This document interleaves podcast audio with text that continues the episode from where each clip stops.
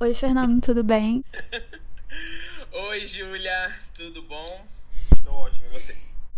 Eu tô ótima. Primeiro de tudo, seja bem-vindo ao meu podcast. Muito obrigada por aceitar esse convite. Você é muito Obrigado gentil. Você. Obrigado você por me achar interessante o suficiente para ter algo para falar. Eu acho que vai ser uma conversa, obviamente, entre amigos e vai ser interessante, vai ser bom, é legal. Sim. Não, eu acho que a gente só tá nervoso porque tá sendo gravado, né? Geralmente. Não, a gente não, eu não tô nervoso. Nem eu. tá. Não. A câmera pra mim é tudo, entendeu? Não, eu acho, eu acho muito interessante assim essa coisa de dos, dos, podcasts assim. Tá tendo um movimento, já, já estava tendo um movimento muito forte e agora tá tendo também um movimento que vem mais forte ainda.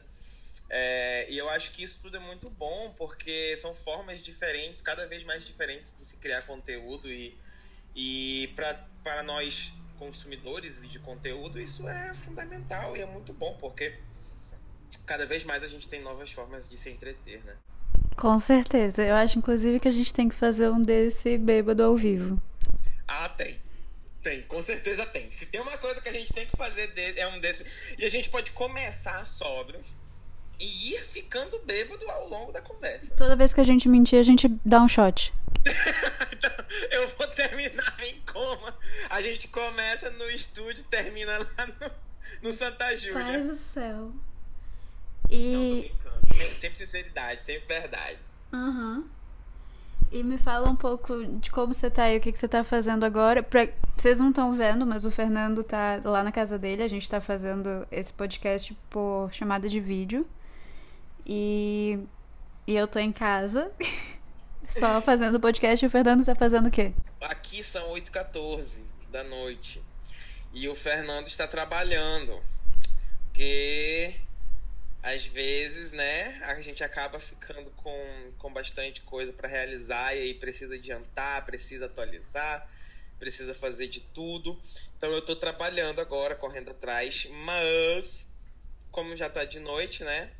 Uhum. Daqui a pouco eu vou, como eu falei agora há pouco, né, buscar conteúdo para a gente também não ficar também o tempo todo trabalhando, lógico. Buscar conhecimento também, né? Busque, busque, como já diria Tebilu, busquem conhecimento. Sobre o trabalho, como é que tem sido pra você é, esse ritmo de trabalho? Eu sei que tá intenso faz algum tempo, já um bom tempo. Você tá na mesma empresa também já há um bom tempo. E você entrou como estagiário, se eu não me engano, né? Foi, foi, foi. Ai, agora tá começando a ter um tom de entrevista. Uh! Uh, é, cara, é, foi.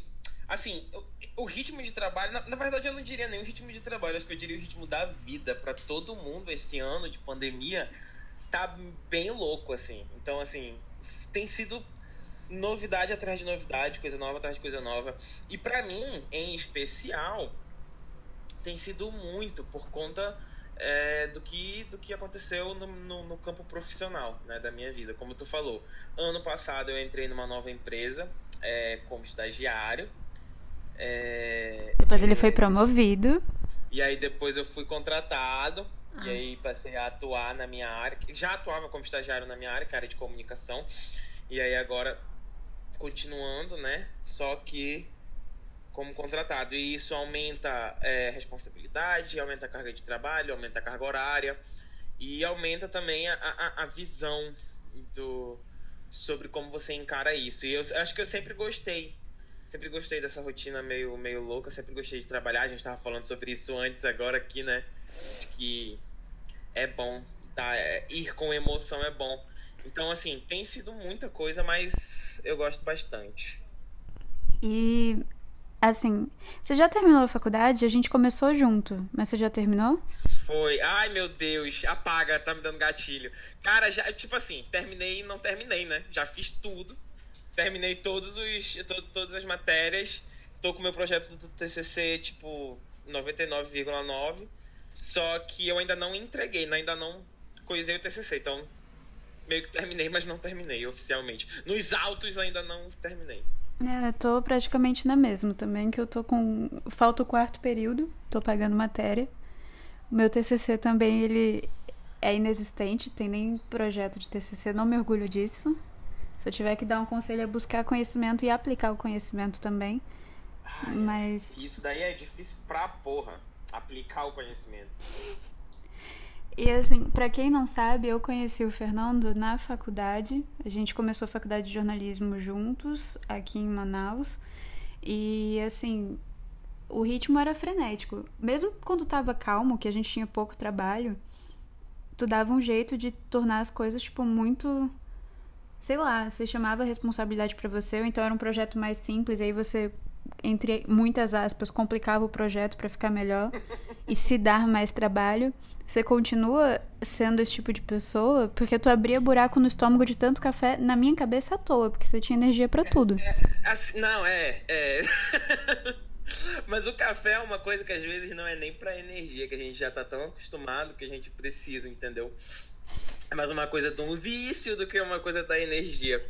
Mas, mas eu sinto falta de tomar café, assim. Eu tomo muito café ainda e, e se eu não tomar, eu fico sentindo falta pra caramba. Mas, ó, agora, agora, neste exato momento, por exemplo, eu estou tomando um energético. Pelo amor de Deus, Fernando, são 8 e 20 é, da noite. Exatamente. E isso porque eu acabei de tomar café agora às 6 e pouco. Mas enfim.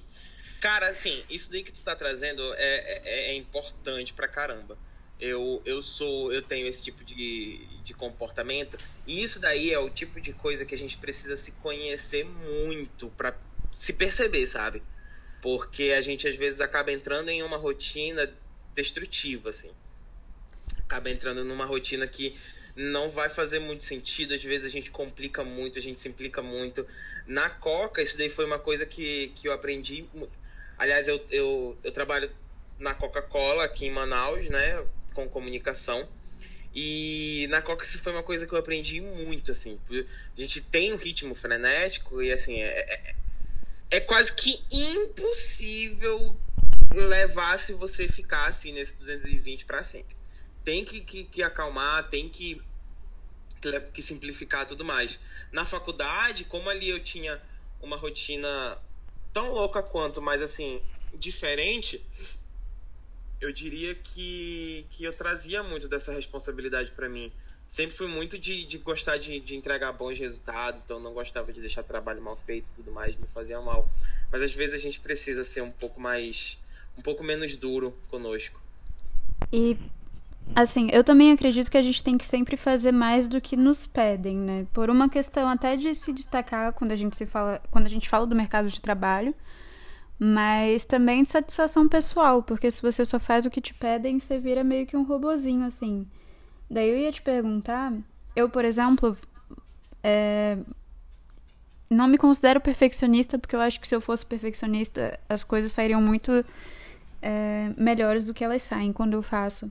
Mas eu tenho um problema que, assim, se não for para eu conseguir fazer direito, eu acabo não fazendo. Então, desde trabalho de faculdade até apresentação, entre outras coisas que eu me proponho a fazer, eu acabo deixando no meio do caminho porque sei lá, não sei se eu duvido de mim ou se eu não, não consigo fazer direito e fico insatisfeita com o que eu produzi ali. Mas acontece muito, e isso me atrapalhou bastante. E eu tenho conseguido sair dessa desse desse looping mesmo porque eu tenho procurado achar esse meio termo. Se tu fosse dar um conselho para, sei lá, achar esse meio termo, ser mais gentil com a gente, com nós mesmos e tal, é, para quem se percebeu nesse, nesse ciclo vicioso de estar tá produzindo muito e se acabar de tanto produzir, de tanto trabalhar para os outros, no caso, ou então de não conseguir produzir porque quer sempre entregar alguma coisa muito, muito boa e às vezes você só vai chegar naquele nível se você realmente começar praticando e errando tudo. Como é que você falaria que a pessoa pode proceder é, para começar a ver uma luz assim no fim do túnel? Cara, assim, é, eu, vou, eu, eu vou já entrar na tua pergunta, mas antes eu queria comentar um pouco sobre o que você disse, de, de, de dessa questão de gostar, é, de sempre ter essa entrega com resultados bons e de se preferir nem fazer se for uma coisa ruim. Assim, eu me identifico muito com isso também, tenho muito disso. Mas é, eu, eu, eu busco saber quais brigas comprar, assim. o que que eu quero entregar que vai ser muito bom e o que que eu sei que eu posso entregar que é, lógico entre muitas aspas vai ser assim bem mediano meia boca medíocre porque assim existe é, assim eu, eu, eu particularmente acredito que é muito difícil você manter ali um nível alto o tempo todo 100% do tempo sem acabar com a sua saúde mental acabar com a sua saúde física acabar com as suas relações, enfim, com tudo isso. É muito difícil. Então, eu, por exemplo, tenho uma coisa assim com, com os meus amigos que eu atribuo muito ao dono do, do, do La Casa, o dono do Cat Pub, o dono do. a dona do falecido Altibar, assim. O, tudo que eu já conquistei na minha vida, assim, porque se não fosse por eles, eu não teria conseguido.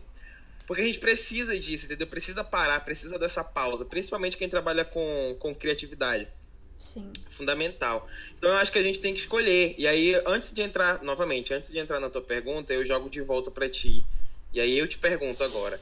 É, é, tu, tu sente assim que tu, tu acaba querendo fazer 100% em tudo e isso prejudica o que é, o que é relevante e, e afeta o que. E às vezes tu poderia deixar de lado o que não é relevante? Acredito que sim. Porque assim, eu desde pequena, em relação ao meu potencial, eu nunca tive problemas em acreditar em mim. Então, assim, eu sei que eu sou capaz de muita coisa e eu sei que se eu tentar fazer uma coisa, a chance de dar certo é muito grande. Só que eu acabo querendo abraçar o mundo e tentando abraçar o mundo. E aí qualquer oportunidade que aparece, eu sei que eu consigo fazer e eu vou querer fazer e acabo deixando outras coisas de lado. Então eu tenho me policiado muito, primeiro de tudo, para aprender a dizer não. É, quando alguém me oferece uma oportunidade e de eu saber não olhar para o lado quando eu estou muito focada numa coisa que eu tornei minha prioridade no momento. É, então eu acho que no fundo, no fundo, é, é sempre a questão do equilíbrio. Porque se eu olhasse só para frente, para o que eu estou trabalhando ali na hora, eu não ia ver outras oportunidades legais. E se eu ficasse abraçando toda oportunidade, eu não ia fazer nada direito. Só que isso foi uma coisa que eu demorei, assim, uns bons 22 anos para aprender. E não, é, não foi pouco tempo. É. Mas. É, não é. Mas não cheguei é lá. pouco tempo, assim. A gente, a gente vai. É porque também a gente vai ficando calejado, sabe? As coisas vão, vão, vão rolando, a gente vai aprendendo. Eu lembro bem, tipo lá na Coca, assim, a primeira, o primeiro grande erro que eu cometi, assim, nossa, eu queria morrer. Tipo, ai meu Deus do céu, não acredito que eu fiz isso. Aí hoje em dia, tipo, eu olho assim, eu... mandei errado o negócio ali. E aí, tipo, eu já tô mais calejado, sabe? Porque tem coisas maiores, existem coisas maiores. E aí tu fala, tu fala sobre esse dizer não. Acho que eu acho que é do Steve Jobs. Ele tem uma frase assim que o foco não é só naquilo que tu vai fazer, é, é aquilo que tu não vai fazer também. Pô, ah, eu, no, aqui no meu trabalho, ou então aqui nesse projeto que eu tô, que eu tô tocando, a gente fala, pô, eu vou focar, aí vai lá, e começa a realizar, começa a realizar, começa a realizar. Mas peraí, o que que tu não quer realizar? Onde que tu não quer entrar? Eu acho que isso daí é um ponto importante também. E agora falando sobre a tua pergunta, que tu falou que, tu, que você havia perguntado lá atrás. Já até esqueci minha pergunta já. Foi foi sobre. Ah, o conselho. É, um conselho de, de, de, de tipo. para quem entra nesse ritmo de querer fazer muito, assim. É, né? Eu, eu, eu perguntei assim, um conselho especificamente para pessoas mais próximas da nossa faixa etária, que é geralmente uma, claro. uma faixa etária que existe uma cobrança muito grande para você estar tá sempre ocupado. Tem aquele overlapping ali de trabalho, faculdade e se inserir no mercado de trabalho e ter que ter experiência e aprender as coisas na faculdade, aprender as coisas fora da faculdade, aplicar em vida social e tudo. É... E é bem pesado, assim, pro pessoal da nossa turma. É, da nossa turma. Cara, eu acho que assim, eu tenho uma visão meio. É porque eu, eu, eu sou muito. Eu não sei, eu sou muito. Com... Ai, isso é tão adolescente. Eu sou muito complexo, meu. É muito, tipo, eu tenho 15 anos. Ninguém me entende! Não, não é isso. Tu não mudou nada. Não é... eu acho que é porque, assim, é, ao mesmo tempo que eu sou muito pessimista sobre tudo, eu, eu também sou muito otimista. Então, assim, tem, tem uma coisa que eu sempre penso é que, tipo, cara, eu vejo, por exemplo, lá na, na empresa, na Coca, tem gente que trabalha na Coca, que trabalha na Coca há 30 anos. E que, tipo, não é o primeiro emprego da pessoa, entendeu? Uhum. Então, assim, essa pessoa ela tem mais tempo de trabalho do que eu tenho tempo de vida. Tudo, absolutamente. Em uma empresa. Então, assim, tudo, absolutamente tudo que eu já vivi ainda não é o tanto que aquela pessoa já trabalhou ali naquele lugar. Então, o que, que isso me mostra? Me mostra que eu sou muito novo. Eu tô com 24 anos hoje.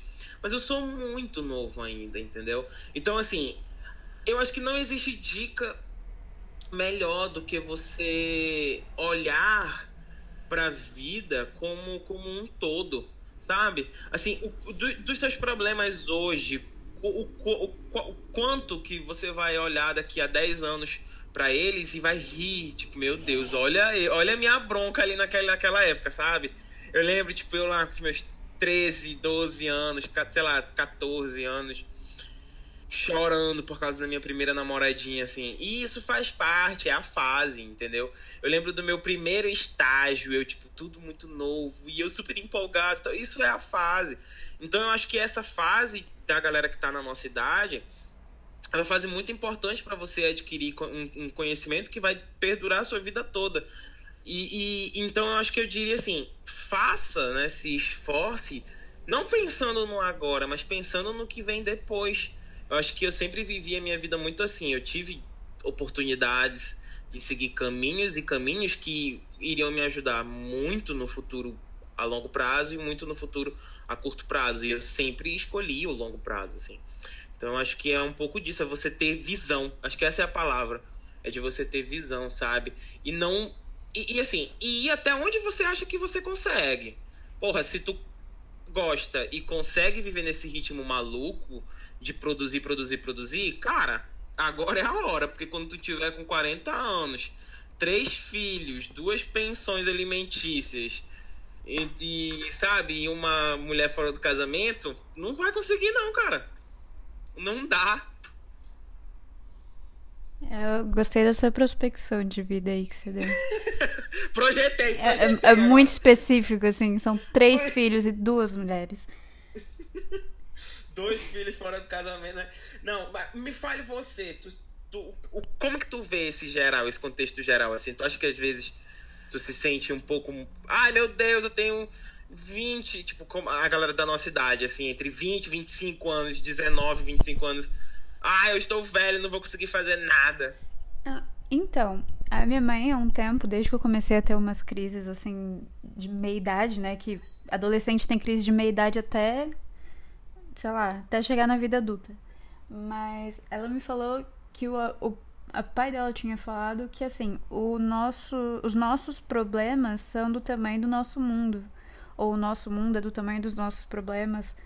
Mas enfim, é tipo, se o meu mundo, o que eu tirei disso, né? Se o meu mundo, por enquanto, é fazer frila de social media e ir pra faculdade, é claro que qualquer coisinha que aconteça se eu tirar uma nota baixa na faculdade, para mim vai ser o fim do mundo. Mesma coisa quando ah, eu tava gravando vídeo pro YouTube nas férias durante a, a quarentena, a pandemia. Apareceu uma espinha na minha cara, pronto, acabou, não vou poder gravar o vídeo, não sei o quê.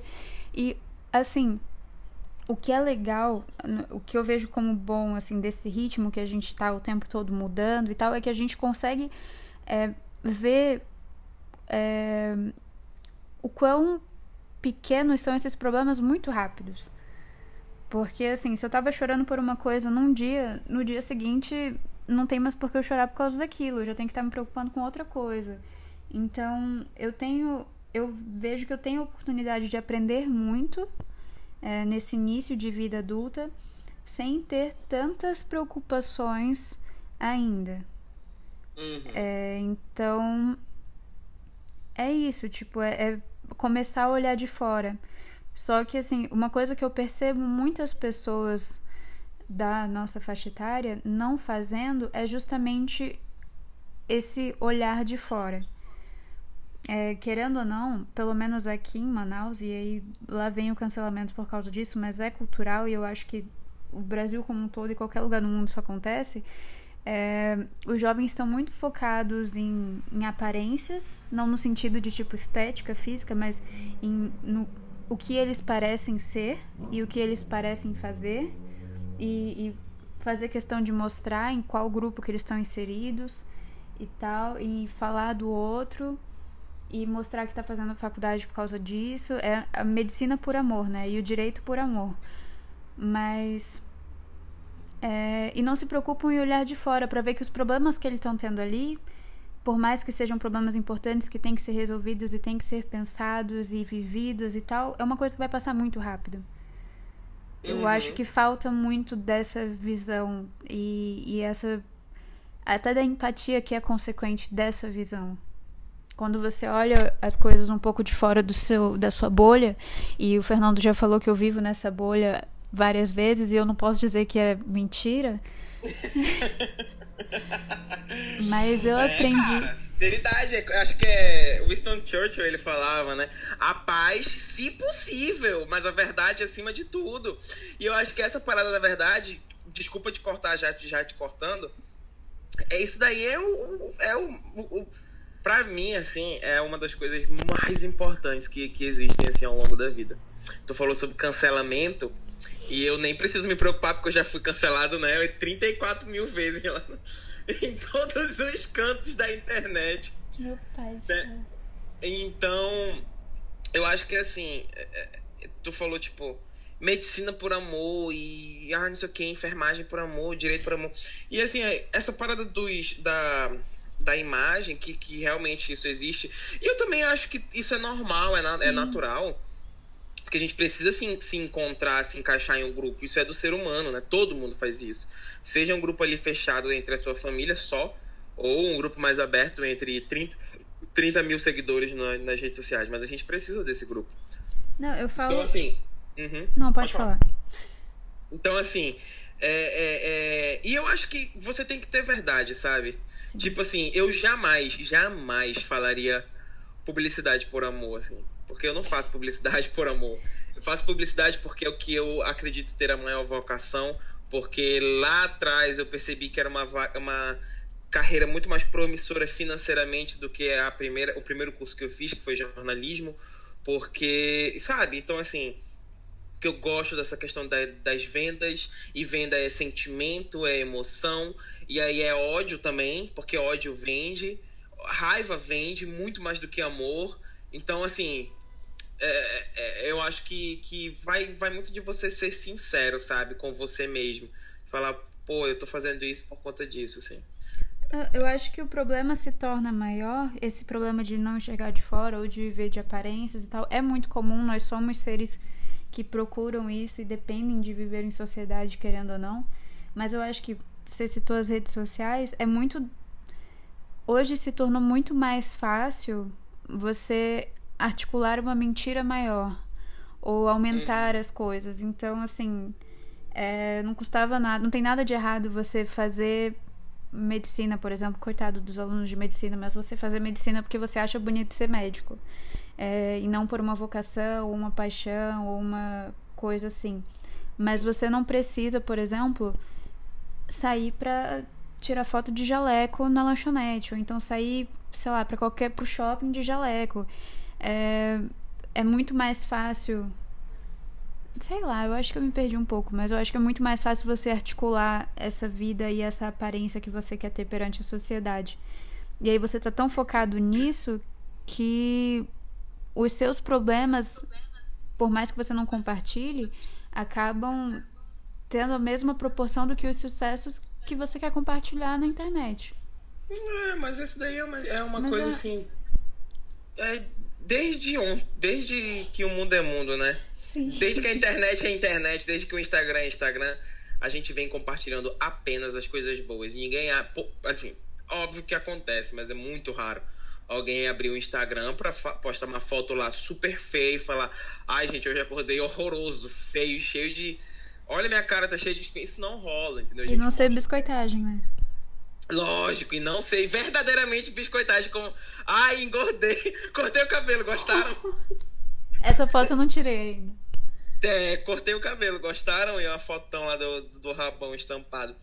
Então, assim, é, é, eu acho que é, isso daí acontece muito. E aí, falando um pouco, voltando um pouco sobre essa questão do, do trabalho que a gente estava tava discutindo e também da, da faculdade, isso se encaixa muito, e a gente está tá tendo essa discussão, mas é uma discussão entre duas pessoas muito privilegiadas. Sim.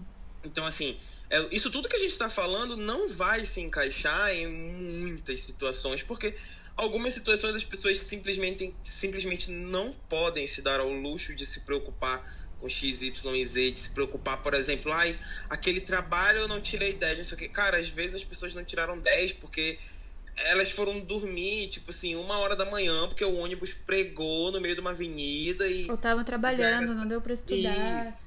Não, cara. É assim. É, isso daí acontece muito, sabe? Muito. Então a gente também tem que saber da, da, da realidade, não só a nossa, se conhecer, mas entender minimamente a realidade do outro, para que a gente não comece a julgar, sabe? Não, sim, isso. E aí eu acho que volta para aquele negócio do, dos nossos problemas serem do tamanho do nosso mundo. Uma pessoa que só estuda, se tiver. O, o mundo dela é aquilo dali, é a faculdade, é a escola. E uma pessoa que estuda e trabalha já tem um mundo um pouquinho maior. Então, as preocupações são um pouco maiores. E aí eu acho que isso só vai aumentando, né? As preocupações e responsabilidades quando você vai morar sozinho, por exemplo, que é o seu caso, se eu não me engano. Sim, é o meu é. caso atual. Quando você, sei lá, se você se junta para morar com outra pessoa, se você tem filhos, aí você já tem vários mundos para se preocupar e vários problemas também, porque você já é responsável por outra vida e por aí vai. É... É, a gente via muito, né, esses casos de pessoas que só estudam na faculdade que a gente estudou Sim. Tinha muita gente Não pode falar nome, eu tenho que botar. Eu vou bipar é... tudo. claro que eu não vou falar o nome da. É, é, é, é, assim. Poxa, eu tô querendo, porque puta que pariu. Assim, a gente, é, a gente via muito disso, de pessoas que só estudavam, não tinham nenhuma outra responsabilidade. A, a faculdade era bancada pelos pais e ainda reclamavam, entendeu? Sim. Sabe? E ainda reclamavam disso, daquilo, sabe? A vida assim. E aí eu, eu também não vou julgar essas pessoas, porque, como tu falou, é o tamanho do mundo delas. O que elas conhecem é aquilo ali, sabe? É a realidade delas. A mente delas, infelizmente, não consegue vislumbrar muito além. É, então, assim, não dá muito para jogar. Lógico que uma pessoa. Vou, vou julgar, vou julgar. Anos, no alto dos seus 20 anos já era para saber né? E é lógico também que tinha muita gente que era bancado pelos pais, mas que tinha super uma visão de mundo interessante e que ia além, e que pensava bacana, tinha um pensamento crítico bacana. Mas o que Eram bancadas é... e bem educadas. Bancadas e bem educadas. Mas é que, o que acontece é que é difícil você, sabe, não, não viver e, e tentar falar sobre, assim, eu nunca vou esquecer, nunca vou esquecer de um dia que eu, eu tava. Eu cheguei na faculdade, aí alguém me ligou. E eu ia pra faculdade de ônibus, né? Lógico. E alguém me ligou, eu falei, pô, desculpa, não pude atender porque eu tava no ônibus, né? Não, não podia puxar o celular assim do nada. E aí me perguntou bem assim: ah, ah, é proibido usar o celular dentro do ônibus? E aí. Ah, por favor, Fernando. Juro por Deus, juro assim, mas é proibido usar o celular dentro do ônibus. Aí eu olhei assim, eu. Não, não é não, é porque só não é muito seguro, sabe, usar o celular. Enfim, então esse tipo de situação acontece. Sim. E, e aí a gente pode ver, mas eu volto para aquilo que eu falei, assim, a gente não cabe a nós a julgar, cabe a essas pessoas a buscar esse autoconhecimento e a, a, a se entender de que existe mais, né, do que só aquilo que a gente está vendo. E que fique bem claro que o Fernando não julga, ele só fala mal mesmo, mas sem julgar. não. É porque, assim, é muito mais triste do que, do que julgar. Essa pessoa, essas pessoas precisam. Não é nada pessoal. Não é nada pessoal, não é nada pessoal. Ah, pareceu que eu tava jogando? Não. Por isso que eu tô falando, não é nada pessoal. É uma coisa que é um problema que não tá só ao nosso redor, é uma coisa que acontece todo, em todo canto. E pelo amor de Deus, é uma coisa que eu também tenho, que todo mundo tem, assim. Em algum... E tenho muito, e tenho muito, não é pouco não. Em algum grau. Com certeza, em algum grau, em algum aspecto a gente tem, pô. Existem situações e situações, existem situações que X pessoas não vão entender e eu vou entender super e, e vice-versa. E tá tudo bem. E tá tudo bem. E. Ah, outra história da faculdade. O Fernando, eu não lembro em qual período que a gente tava, mas ele tava trabalhando já. Eu acho que você tava dando aula de inglês. E você me contou que você tava todo feliz. Certamente eu não estava, porque eu nunca dei aula de inglês. Então... E não pesquisou o entrevistado. Não pesquisou o entrevistado. Mas enfim, a história é que o Fernando tava todo animado porque ele comprou é, o ingresso dele pra ir pro Lola Palusa, não foi? Fortes, menina! Assistiu o show do The Neighborhood. Assisti foi todos. E aí. Assisti The Neighborhood. Peraí, isso, assisti The Neighborhood assisti a Lana. Ei, ei. Eu, assisti Lana Del Rey ao vivo. Chorou? Eu o quê? Chorei muito. Depois eu mando o vídeo pra Disney eu chorando em todos os shows. É o vídeo que tem aquela foto que eu sempre te. que eu sempre te mando. Deve ser que eu tô meu, chorando. Meu pai ah, mas foi maravilhoso, assim, o Lola. Foi. Que experiência. Mas continue, por favor. Sim, e aí eu lembro que o Lola é maravilhoso, ok? Mas a parte que eu achei mais legal é que ele tinha trabalhado para juntar o dinheiro para ele comprar o ingresso dele e era em outra cidade, né? Então tinha questão de passagem, hospedagem, tudo. Eu lembro que você me falou que você bancou tudo com o seu trabalho. E hoje em dia, é. eu sempre tive como essa pessoa que trabalha e se banca, né? Que não precisa de sugar daddy nem sugar mommy. Nem... Olha, não, não preciso, mas se, que, se quiserem. E olha que tem quem queira, hein, Fernando? Uhum. Então tá. E. que mais? E é, hoje em dia você tá morando sozinho, a gente falou isso. A gente não vai divulgar o endereço para ninguém aí bater na tua porta. Mas. Como é que tá sendo isso de. essa vida de adulto aos 24 anos? Que para algumas pessoas é muito cedo, para outras pessoas demorou, mas como é que tá sendo para você? Porque eu, por exemplo, eu tenho muita vontade de morar sozinha. Parte de mim é, fica meio acomodada, assim, porque eu tenho um certo conforto aqui em casa. Tem certas preocupações que eu não tenho, certas não, muitas preocupações que eu não tenho por não estar morando sozinha. E parte de mim só não saiu ainda porque o, os meus serviços não me bancam completamente. Tipo, não daria para eu viver fora de casa com o que eu ganho hoje de frila. E aí eu queria perguntar de você como é que está sendo essa experiência como um todo, mas principalmente na questão do crescimento pessoal. É, como é que foi essa decisão de sair? Você já queria? Foi uma questão de tipo, ah, vou sair, vou testar como é que é? Como é que foi isso? Cara, assim. Ah, existem muitos pontos assim para falar sobre isso, sabe? Primeiro para falar do Lola, Cara, na época do Lola eu, tava, eu era estagiário. Estagiário, padrão estagiário, sabe? 800 reais por mês. Trabalhava lá, dando, dando. Não, na época ainda não tava dando aula, mas eu. 800 reais por mês, aquele padrão estágio. E, tipo. É, é engraçado porque, é assim, parece que quanto mais a gente ganha grana, mais a gente precisa gastar, né? Naquela época eu ganhava lá os meus 800 por mês, menos de um salário mínimo, e fui, fui pro Lola, assim. E eu, eu fui meio na doida. Eu lembro que eu tava acompanhando, né, os headliners, os, os headliners não, mas é, quem ia pro Lola e, e saiu que The Neighborhood ia. No mesmo dia que saiu que The Neighborhood ia, eu ia encontrar com os meus amigos. Nesse dia, eu falei, tipo, galera, saiu hoje que o The Neighborhood vai pro Lollapalooza. E eu não sei vocês, mas eu, com a mais total certeza, vou, nem que eu tenha que encontrar um agiota. No dia seguinte, eu comprei a passagem e, tipo, um mês depois a gente comprou as hospedagens. E aí eu fui para São Paulo com os meus amigos, assim, na doida, sabe? Na doida, doida, doida. E é lógico que eu não pude esbanjar, assim, fui com dinheiro contadinho, né? Mas fui, cara. E foi, assim, uma das melhores experiências de toda a minha vida, com total certeza, assim. Foi muito bom. O Lola é muito bom, foi assim, uma coisa muito boa. E o que me deu essa satisfação pessoal foi isso, sabe? De eu poder de eu poder estar lá, tipo, era, era, é, é, é, era a minha viagem, era a minha conquista, sabe? Já, já nessa época já fazia um tempo que que eu me bancava assim, entre aspas, né? É, a gente fala se bancar, mas aí a gente tá falando de. A gente não tá falando de moradia, não tá falando. A gente tá os nossos conta... luxos. É, os nossos luxos. Nessa época era. Hoje em dia já, já me banco de verdade, mas nessa época, assim, eram os meus luxos. E, e o Lula foi, assim, uma puta experiência que eu meti a cara e paguei de doido, sabe? Eu acho que é, é, é essas experiências e essa parada, assim, é tipo isso, cara. Pagarás de doido e con conquistarás o mundo, sabe? É, esse é o segredo, é tu pagar de doido, mano. Tem que pagar de doido. E eu paguei de doido e fui.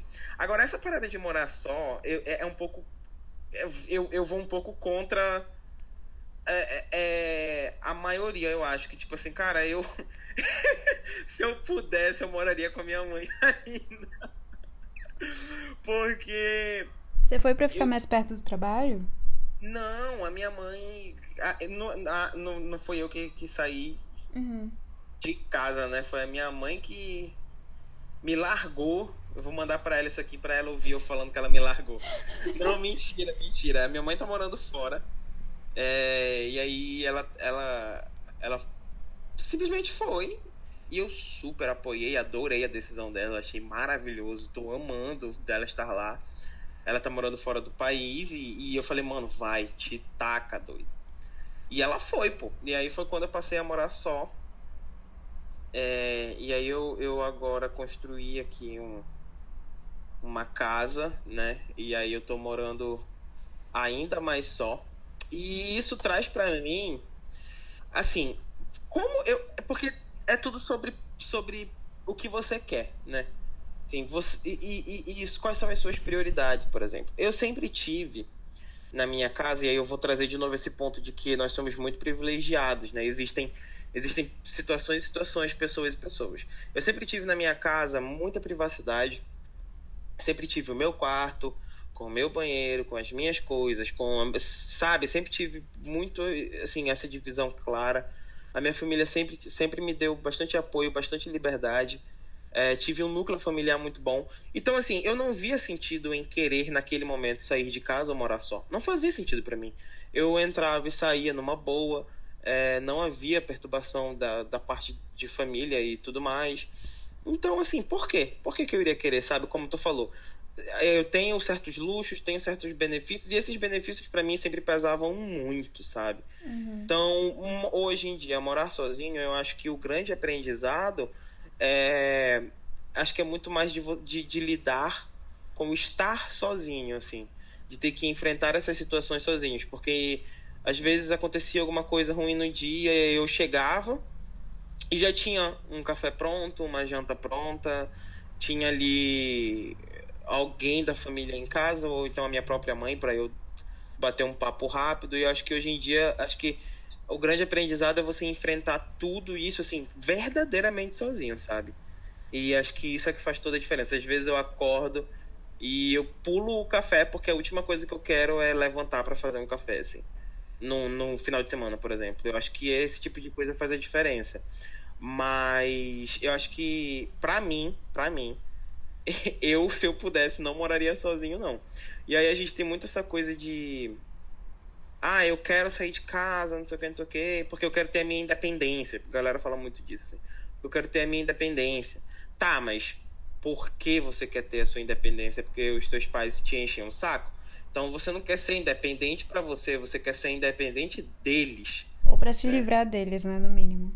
Para se livrar deles, é. Ao menos que, que seja um caso muito grave, talvez a gente precise repensar sobre isso, porque morar só não é um. Um, um, um mar de rosas. Mil, um mar de rosas, mil maravilhas. Assim, é muita grana, é muito investimento, é muito dinheiro, é dívida, é conta de que vai acontecer alguma coisa que dá. dá sim, sabe? De tu nunca vai imaginar que tu vai ter que pagar por aquilo, tu vai ter que pagar por aquilo. Então, assim, não é um mar de rosas, a gente tem que ter muito planejamento. Mas, se faz sentido para você, para todo mundo que está ouvindo, eu acho que você pode se planejar, sabe? Fazer um plano e correr atrás.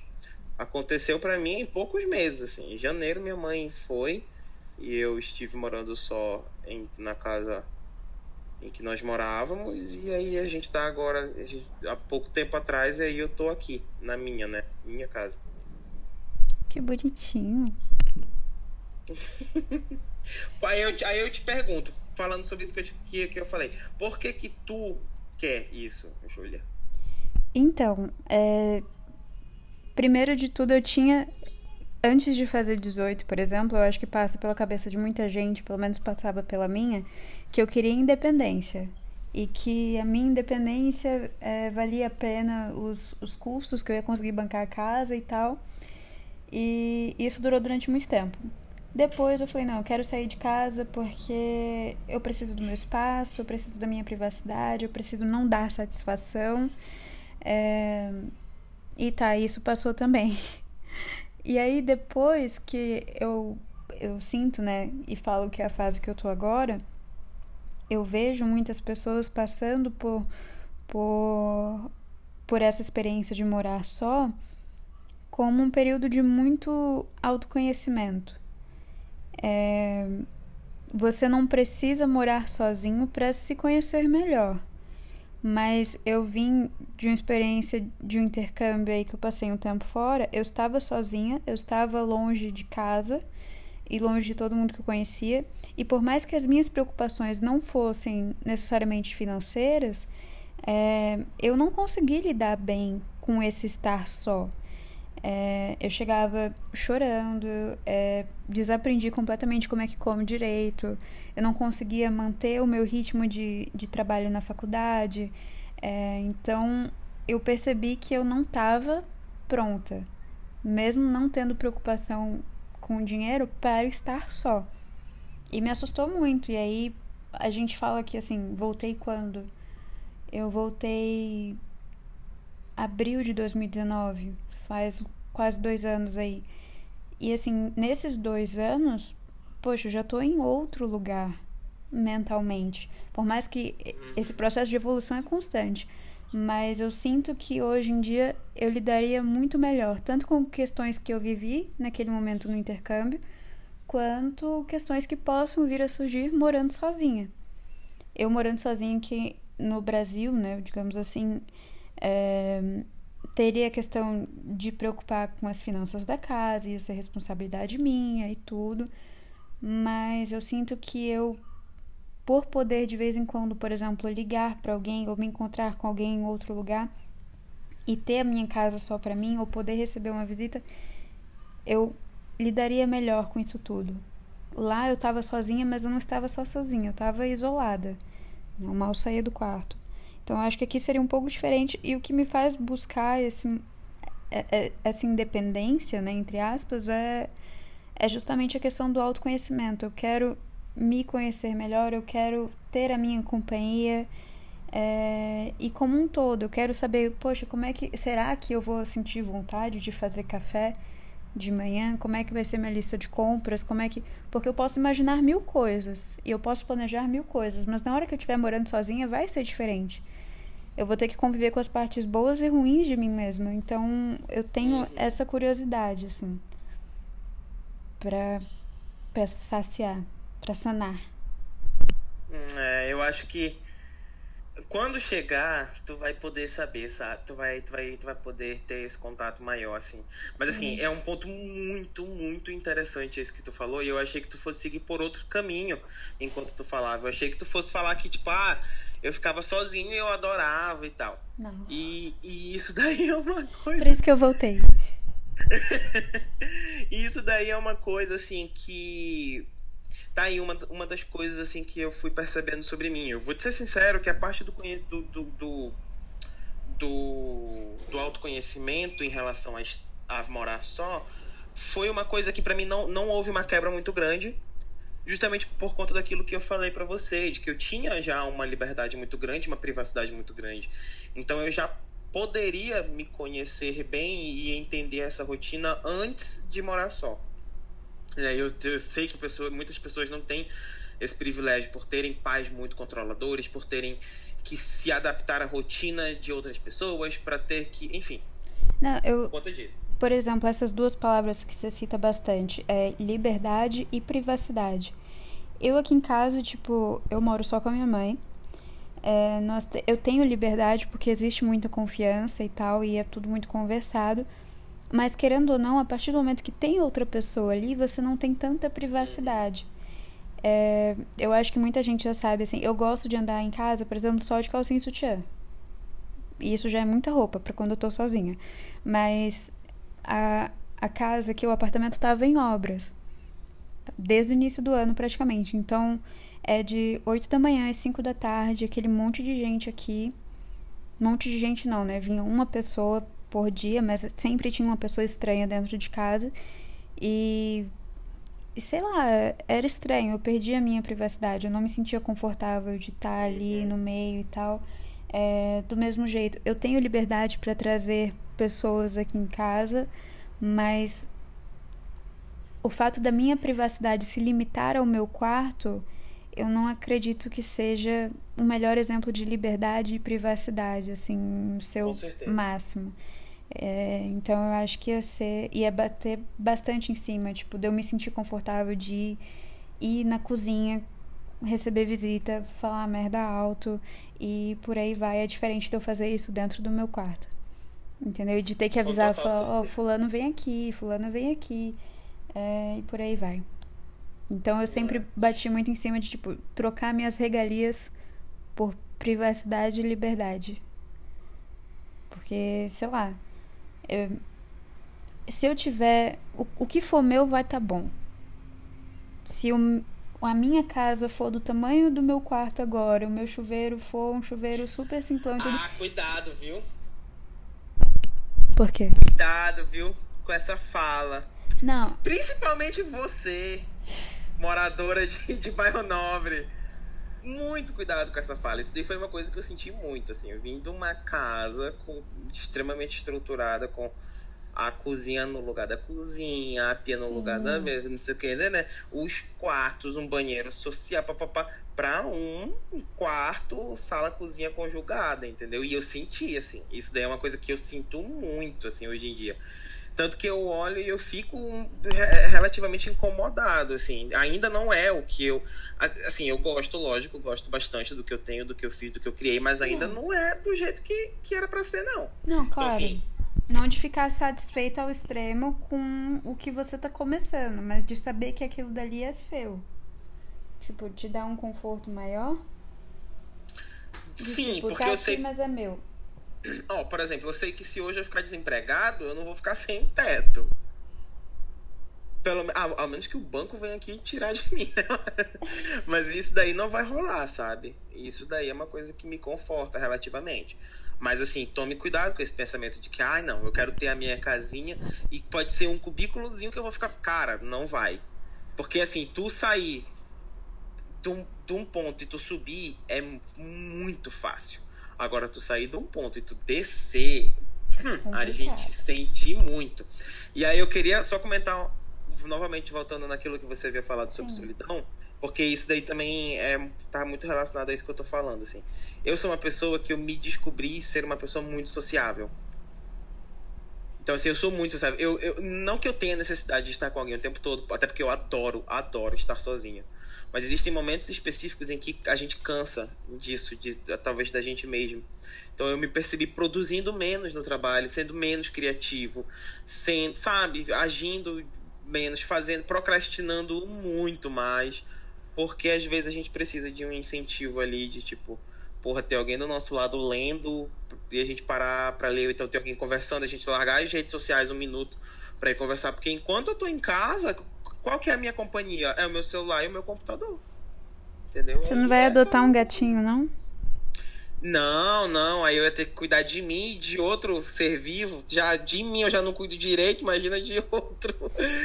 Então, é, assim, eu me descobri uma pessoa muito mais, assim, que muito que, que, que não é que precisa, porque eu definitivamente não preciso, mas que eu me sinto bem estando com outro. Tanto que às vezes eu, eu chego assim, meu Deus do céu, faz 72 horas que eu não converso com outro ser humano pessoalmente. Eu fico, galera, alguém quer vir aqui na minha casa? Sei lá. Isso é um convite? Pode, você está mais do que convidado para vir me visitar. A gente pode gravar de novo daqui, presencialmente. Mas, assim, eu, eu me descobri muito. E, sabe, às vezes a solidão, ela é, pode parecer boa, mas ela, por um tempo prolongado, ela não é tão bacana, assim. E, Fernando, falando em solidão, eu não sabia nem se a gente ia poder entrar nesse assunto, mas já que ele vai ser. vai ser editado depois, eu acho que a gente pode conversar. Para quem não sabe, o Fernando é um rapaz muito apaixonado. É... pela vida como um todo, é quase um Dom Juan, assim. E eu queria saber um, como é que tá o coração. Cara, coração. Se é que ainda existe algum coração aí dentro. Pois é, né, cara? Eu, meu coração, ele já, coitado do bichinho, olha, já foi tão baqueado. Oh, meu Deus do céu. Tá bem, cara. Meu coração tá bem, assim. Eu acho que quando a gente. É, é, vou trazer uma coisa que tu falou, assim. É do tamanho do. Os nossos problemas são do tamanho do, do nosso mundo, assim, né? Hoje em dia eu não bato muita cabeça com o meu coração, não, sabe? Assim. Se fosse antes, assim, eu ainda ia dar bastante atenção, mas depois que eu consegui essa oportunidade na, na Coca-Cola, que é uma empresa enorme e com uma oportunidade de crescimento igualmente enorme, assim, eu acho que as minhas prioridades mudaram muito e eu passei a, lógico, ainda como eu posso colocar isso assim, ainda ter isso bastante na minha mente, essa coisa do coração, né, que foi como você chamou. Mas assim, eu cara, não me dou assim, não me bato não, sabe? Não me bato. É, é assim, mano, quem quer, quer, que não quer, eu só lamento. E aí, é lógico, né, que existem ali as. Eu, eu, eu adoro essa frase que é o que a galera de Hollywood usa quando eles se divorciam, né? Existem situações que a gente tem ali algumas diferenças irreconciliáveis. E existem as situações ali de affair. Dei, eu vou te contar uma história depois. Few moments later. Pesado. e essa é a minha vida, a minha história, cara. Entendi, Fernando. Legal. Muito legal, né? Adorei. E, e, e, eu acho que é isto. A vida ela é boa, eu gosto. Tem que ter, tem que ter essas emoções, sabe? Essas emoções de morar sozinho, de de rolê de, de mulher, dessas coisas. Tem que ter, cara. Dá sentido a vida, faz, faz o coração palpitar. Entendi. Ou tu prefere uma vida mais calma, Júlia? Se fosse calma e se fosse do jeito que eu quisesse, não teria graça. Ai, com certeza. Às vezes eu queria que fosse, que eu não precisava de tanta emoção assim, né? Mas aí a gente cresce, constrói caráter. Isso, lógico. Essas coisas acontecem para construir caráter, mano. Ou construir mau caráter. O problema é que a gente só descobre depois. Tem dessas ainda, né? Então, tá, Fernando. Muito depois obrigada. Dessa... Eu vou dormir. Eu queria agradecer, lógico, a você é, por me deixar falar, me dar voz eu acho que. eu acho que foi muito bacana, foi muito interessante, sim. Eu gostei. Eu gostei muito de conversar contigo. Eu espero que tu continue esse projeto e que tu não pare e que seja muito bem sucedido. Que tu continue fazendo o trabalho incrível que tu sempre faz. E eu quero muito, muito, muito conversar contigo de novo e conversar com outras pessoas aqui contigo também, viu? Me convida para também conversar com a galera. Porque eu gosto muito.